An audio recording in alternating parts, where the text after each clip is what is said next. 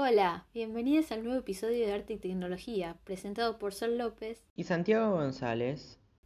Hoy les vamos a introducir a Marta Minujín, una artista plástica argentina conocida por sus obras vanguardistas, producidas principalmente durante los 60, 70 y 80. Ella hacía obras que eran pop, psicodélico y de acción. Entra en la generación baby boomer, que en los años 60 revolucionó las normas sociales preestablecidas y estableció una contracultura. Minujín estudió Bellas Artes en algunas escuelas nacionales, pero sin recibirse. En 1961 presentó su primera exposición individual, con tan solo 18 años, e inició su breve paso por el informalismo. Ese año consiguió una beca en Francia. En 1962 regresó a la Argentina, pero un año más tarde vuelve a París gracias a otra beca. Allí se vincula con el nuevo realismo y realiza su primer happening. De vuelta en Buenos Aires, Minujín presentó varios happenings, performances e instalaciones artísticas en el Instituto de Itela. Durante fines de los años 60, Minujín se adhirió al movimiento contracultural hippie en Nueva York tras haber ganado la beca Guggenheim, donde se volcó al arte pop y el arte psicodélico. Durante esta época y más tarde en la década de 1970, trabajó tanto en Buenos Aires como en Nueva York.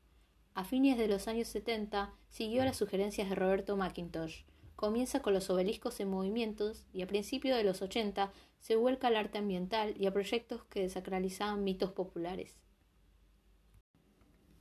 Durante los años 80 su interés por la revisión de los mitos se vuelca a la escultura griega clásica con obras que caen o se fragmentan.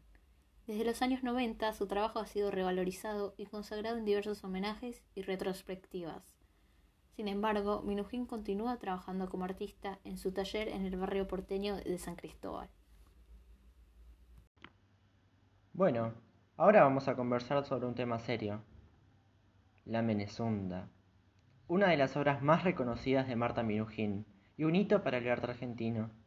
Fue estrenada en mayo de 1965 en el Instituto de Itela, con la colaboración de algunos artistas. Solamente duró dos semanas en exposición, aunque eso bastó para que impregnara los diarios y atrajera miles de visitantes. La instalación consistía en una estructura como un laberinto, que incluía un recorrido por 11 situaciones, y se organizaba a partir de una secuencia de espacios cúbicos, poliédricos, triangulares y circulares, recubiertos por diferentes materiales que generaban estímulos multisensoriales en el visitante. Se podían ver televisores, luces de neón, piezas de maquillaje, un dormitorio conyugal, una cabeza de mujer, un canasto giratorio, un bosque de formas y texturas, una ciénaga, una habitación de intestinos gigantes y una habitación octogonal de espejos. Sí, por suerte, un poco flayero nomás.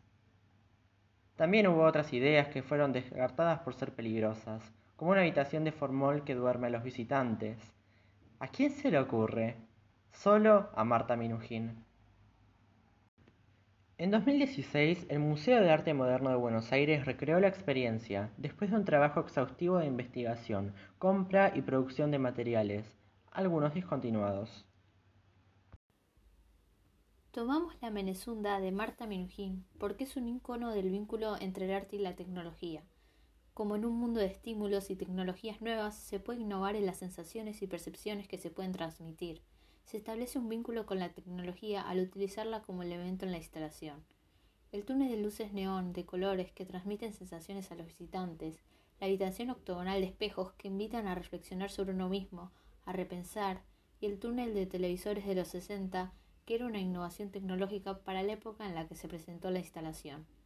También se utilizan elementos como el teléfono y la ladera, que invitan a los visitantes a interactuar con la instalación. Piensa la experiencia como única y esporádica, porque como dice la mismísima Marta Minujín, el arte es cultura instantánea. La obra de Marta Minujín es sumamente importante para la historia del arte argentina. No solo marcó un hito en el momento en el que comenzó a crear arte, siendo su máximo exponente la obra que acabamos de analizar, sino que abrió las puertas a un escenario de experimentación visual, auditiva, táctil, olfativa, multisensorial, que no se había trabajado antes. Como pionera que no ha dejado de producir arte, Marta Minujín es un ícono. La ruptura de paradigmas en una generación que desestructuró todo lo establecido, la implementación de tecnologías incluso antes de que apareciera el Internet y las computadoras, el frenesí y la sobrecarga de información que dejaron perplejos a los críticos de arte y transeúntes cerrados a lo nuevo. Todo en conjunto resulta sumamente peculiar, casi mítico, y por supuesto nos deja entrever cómo se fueron abriendo las puertas a un nuevo mundo de experiencias que aún persiste en el arte contemporáneo.